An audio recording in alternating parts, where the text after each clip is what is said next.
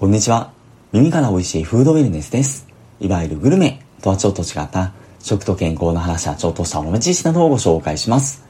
さて、これを今話をしているのは、6月16日の未明というか、仮眠取っちゃったのですでに早朝に差し掛かっているんですけども、ちょうど昨日の晩、遅いインターネット会議っていうイベントに参加をしてきました。そのゲストだったのが、 Voicyでも夢を叶える英語術っていうチャンネルでおなじみの田中慶子さん。世界的な同時通訳者としても有名な方なので、もちろんこのチャンネルより有名なのでご存知の方も多いと思いますし、もしかしたらオンラインでイベント参加された方もいらっしゃるんじゃないかなと思うんですけども、その配信をしていたリアルの会場の後ろの席の方に座って拝聴させていただきました。エピソードも盛りだくさんで非常に面白かったんですけれども、そのうちの一つで印象に残ったこととして、英語に関する悩みとして多いのが、やっぱり英語の勉強が続かないってことみたいなんですよ。みたいなんですよというか僕もまさしくそうなんですけれども、それに対する田中慶子さんの回答として、まあ、やる気がなくてもできるような仕組み、考えなくても行動を起こせるような仕組みを作ること。確かに Voicyの中でも、やる気は贅沢品っていう話をされていたなってことを思い出したんですけども、とりわけ英語って運動能力に近いところがあって、日常から使っていないとだんだん衰えてくるところもある。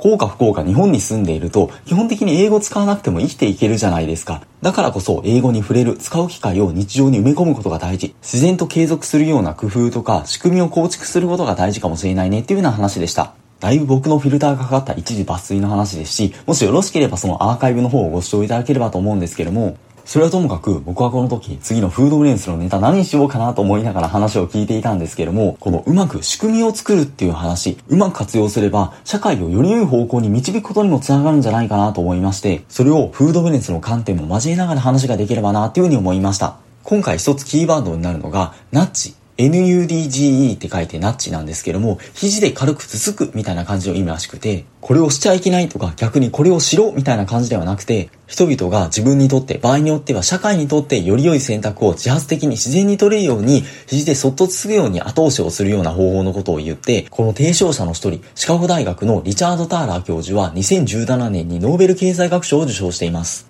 というのも、このナッチが政府間の政策とか、まあ、企業の取り組みとかいろんなところに応用されているっていうふうに言われていて、例えば経済産業省がレジ袋有料化の前に行った実験で、これ省庁内のファミマとかセブンとかローソンとかで行ったんだそうです。レジ袋を配布することをデフォルトとして、レジ袋が不要な場合はカードを提示してくださいっていう風にした場合、これだとレジ袋いりませんっていう風な事態率はあんまり変化しなかったらしいんですが、逆にレジ袋を配布しないことをデフォルトにした場合、レジ袋は必要な方はカードを提示してくださいっていう風にした場合は、レジ袋の辞退率が倍近くに大幅に向上したそうで、でもこの3週間の実験の後にまたカードなしに戻したんですが、その辞退率も比較的高い傾向が続いたそうで、別にレジ袋を控えてくださいっていう風に言ったわけではないんですよね。レジ袋を必要な時にカードを提示くださいっていう風に、その一手間を加えただけで、レジ袋辞退率が大幅に向上したっていうのはなかなか面白いですよね。ただこの強制をしない形、自然な形っていうのが一つのポイントみたいで、その対象例として、アメリカの40の州の中学校で行われた研究で、中学校内で砂糖飲み物の購入を禁止した場合に、その消費量がどれだけ減るのかを調べたものがあるんですが、そうするともちろん学校内での購入量が減ったわけなんですが、その代わりに学校外での消費量が増えてしまった。なので、トータルの消費量で見るとあんまり変わらなかったそうなんです。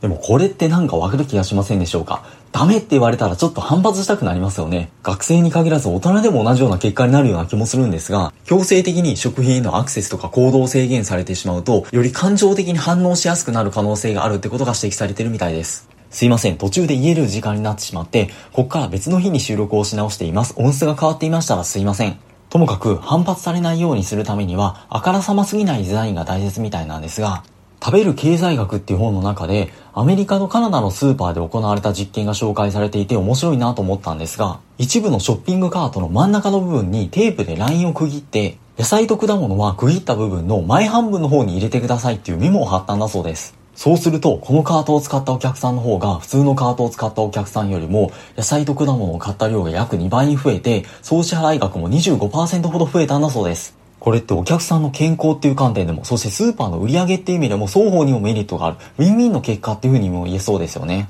でもこれは別に野菜と果物をもっと買いましょうみたいなあからさまな言い方をしたわけではないんですよ。ではどうしてこんなポジティブな結果が得られたのかってところなんですけども、品物をカートに入れるために、それが野菜とか果物なのか、それ以外なのかを意識してもらうことが最初から狙いだったんだそうです。なるほど、これ下深いなと思いまして、これを買おうと思ってスーパーに行ったにもかかわらず、寄付全然違うものばっかり買って帰ってきたみたいな経験は僕だけじゃないと思うんですけども、スーパーとかに行くとどうしても安売りの商品とか、いい場所に陳列をされている美味しそうな食品に目が行ったりとかしますよね。どうやら海外でも同じような状況みたいで、例えばイギリスの公的機関の発表では、商品のプロモーション販売と結果として、商品購入量が20%近く増えていて、特にその影響を大きく受けやすいお客さんほど、砂糖とか塩分とか脂肪とかの多い食品を多く買っていて、そしてさらにその量が多いほど肥満の傾向がより強かったんだそうです。確かに安いからつい買っちゃうっていうのはありますよね。たまたまスーパーに行ったら安かったお得っていうのは実は体の健康にとってはお得じゃなかったかもしれないなっていう話で、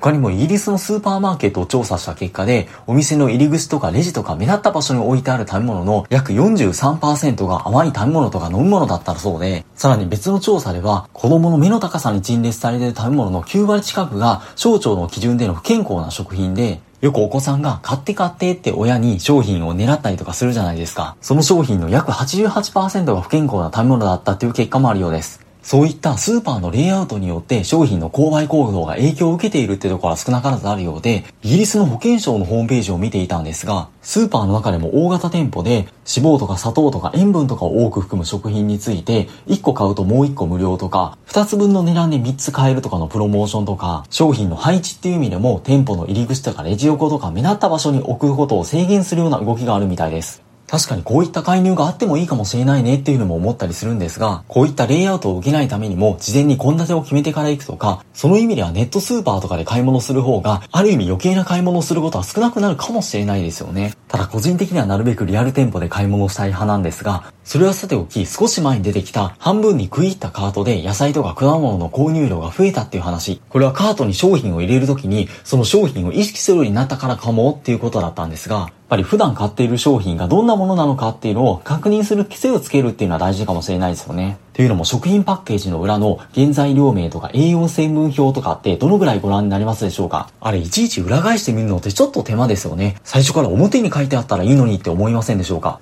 そしてこれもイギリスなんですけども、プライベートブランドのハンバーガーとかピザとかの加工食品に、パッケージの表面に栄養成分表を表示することを推奨したそうでして、強制ではないんですが、一部の小売店舗で採用されたんだそうです。そしてパッケージ表面の栄養表示を導入したスーパーとそれ以外のスーパーで、1世帯あたりの商品購入量と栄養成分量を比較したところ、やはりパッケージの前面に記載した方が、加工食品の購入量が9%から14%ほど減少して、月間の総カロリーで言うと588 8キロカロリー、飽和脂肪酸 13.7g、糖類で 6.9g、食塩相当量で 0.8g の減少に相当したんだそうです。やっぱり表面に書いてあったら自然と見るかもしれないですし、実際に見ることによって購入を思いとどまることはあるかもしれないですよね。もちろん実際にこれをやろうと思ったら国とか業界団体の取り組みが不可欠だと思うんですが、やはり一生したとしてできることとしては、やはり手首の運動、それを買うかどうかは別として、とりあえず食品パッケージの裏を見る癖をつけるっていうのは、ひょっとすると役立つかもなとも思ったりもします。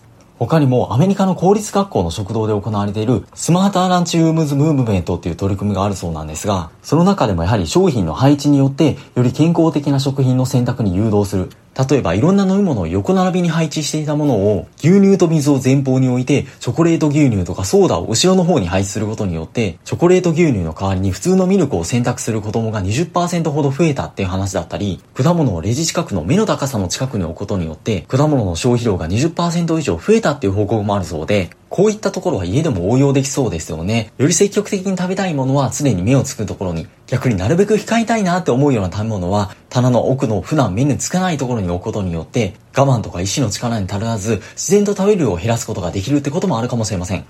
食べ物に限らず、例えばゴミ箱をバスケットゴール状にしてポイ捨てを減らす取り組みとか、階段をピアノの鍵盤状にして階段を使う量を増やすとか、他にもナッチの取り組み事例って身近にも溢れていると思うんですけども、禁止とか強制とかすることなく、自然と人間の行動をいい方向に誘導するって、それをうまく組み込むことができれば、一つのソーシャルグッドの形なんじゃないかなと思ったりもします。その中には個人レベルの普段の行動にも応用できるところもあるかもしれなくて、努力とか意志力に頼らない仕組みを作って、行き当たりバッチリでいきたいですよね。ということで、引き続き素敵なフードネスライフをお過ごしください。本日もありがとうございました。